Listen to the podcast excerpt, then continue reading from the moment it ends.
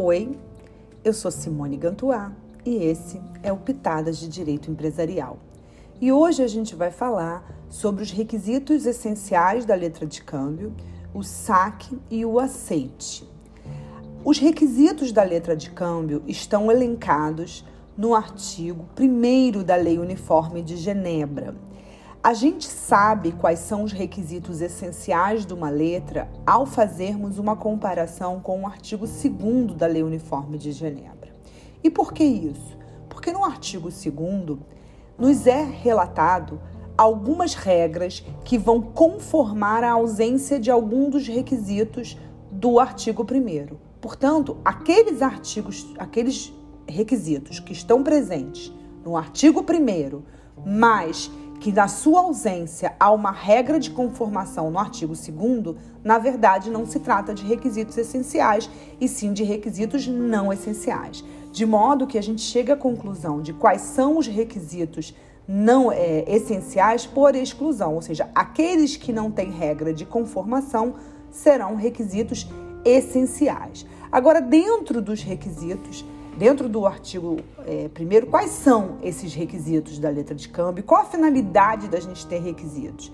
A principal finalidade do requisito, dos requisitos é o formalismo, o rigorismo formal, que faz com que esse título é, adquira a condição de título de crédito e também de título executivo. Se o título de crédito não preencher todos os requisitos normativos, ele não valerá como título de crédito. E quais são? Esses títulos de crédito. Então, é, esses requisitos. Primeiro, denominação letra de câmbio. A letra, a lei não fala em denominação letra de câmbio, ela fala em letra. Mas onde se lê letra, pode perfeitamente ler letra de câmbio, já que o nome do título é letra de câmbio. Então, toda toda letra de câmbio deve conter essa expressão. Além disso, ela também deve conter uma ordem incondicional de pagamento de uma quantia determinada. Também deve conter o nome do sacado, assim como a data de emissão ou data do saque, o nome do tomador ou beneficiário e a assinatura do devedor. Ah, se o título não tiver assinado, ele sequer valerá como título, né? Além disso, também deve conter o lugar do pagamento, o lugar do saque ou emissão. Então, esses são os requisitos que a gente tem no rol do artigo é, primeiro da Lei Uniforme de Genebra. Queria chamar a atenção aqui para vocês, entre o, o, os assuntos que estão relacionados nos requisitos dos títulos de crédito, em relação ao nome do sacado, porque quando a gente fala que o título tem que ter o nome do sacado, a gente está falando que o título precisa ser nominal. Só que existe uma súmula, que é a súmula 387 do STF, que vai dizer que a cambial que tiver sido emitida e aceita com omissões ou em branco, ela pode ser completada pelo credor de boa-fé antes da cobrança ou do protesto. Isso significa dizer que se eu tiver emitido uma letra de câmbio sem o nome do sacado, mas eu preenchê-la de boa fé, não há nenhum problema nisso. Então eu acabo conformando, né, complementando uma regra que a princípio seria inderrogável, que seria um requisito essencial. Ele é um requisito essencial? Ele é, mas ele é um requisito de essencial no momento da apresentação para pagamento. Se é, antes disso eu preencher de boa fé, não há problema nenhum. Agora, se você olhar lá para o artigo 2, a gente vai ver que estão elencados no artigo 2 algumas regras que vão conformar esses requisitos que eu me referi anteriormente.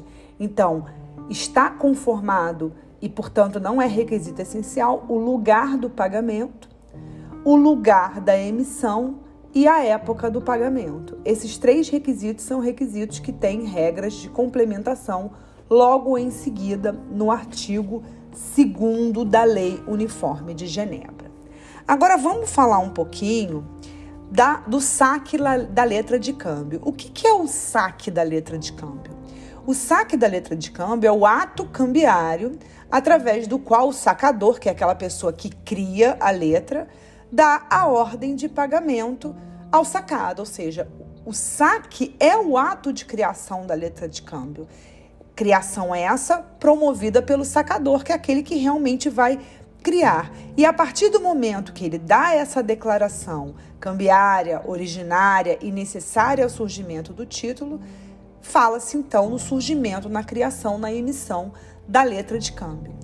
O sacador, que é esse sujeito que cria essa letra de câmbio, ele é devedor solidário e ele é devedor indireto desse título de crédito, porque ele garante tanto o aceite quanto o pagamento da letra de câmbio. E isso está descrito lá no artigo 9 da Lei Uniforme de Genebra.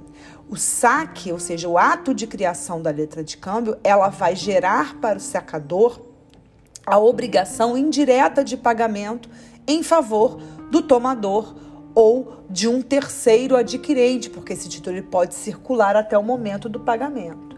E justamente por isso, por ele dar, por ele se obrigar indiretamente, que ele, para ser cobrado, no caso do inadimplemento pelo devedor originário, é, devedor principal desse título, ele deve ser é, objeto de protesto. Então, para cobrar o devedor o sacador, que é devedor indireto, ele precisa de protesto, tá?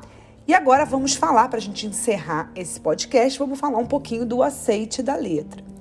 O aceite e a origem do aceite, ela existe porque, é, como o sacado ele não é devedor cambiário, eu não formo a relação é, cambiária com essa pessoa que é indicada a pagar se ele não aceitar essa obrigação. Então, o aceite ele é um ato de apresentação do título ao pelo legítimo portador ao sacado para que ele manifeste a sua vontade em dar ou não aceite, ou seja, de acatar ou não acatar a ordem dada pelo sacador.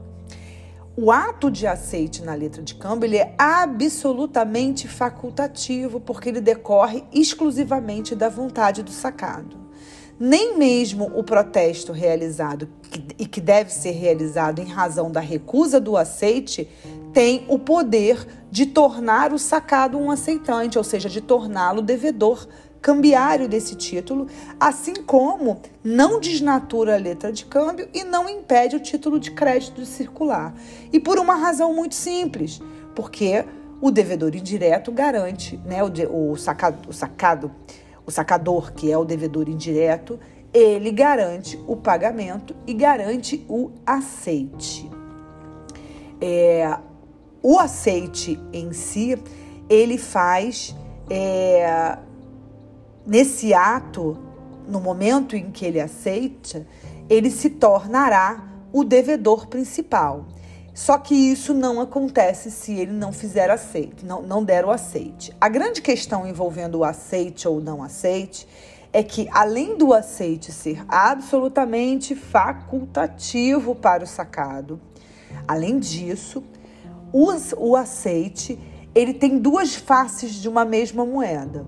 Ou o sacado aceita o título, torna-se aceitante e eu espero o vencimento para que ele pague, ou ele recusa o aceite e o, a recusa do aceite gera o vencimento antecipado do título, permitindo então que o tomador ou o terceiro adquirente do título faça o protesto por falta de aceite e cobre dos devedores indiretos.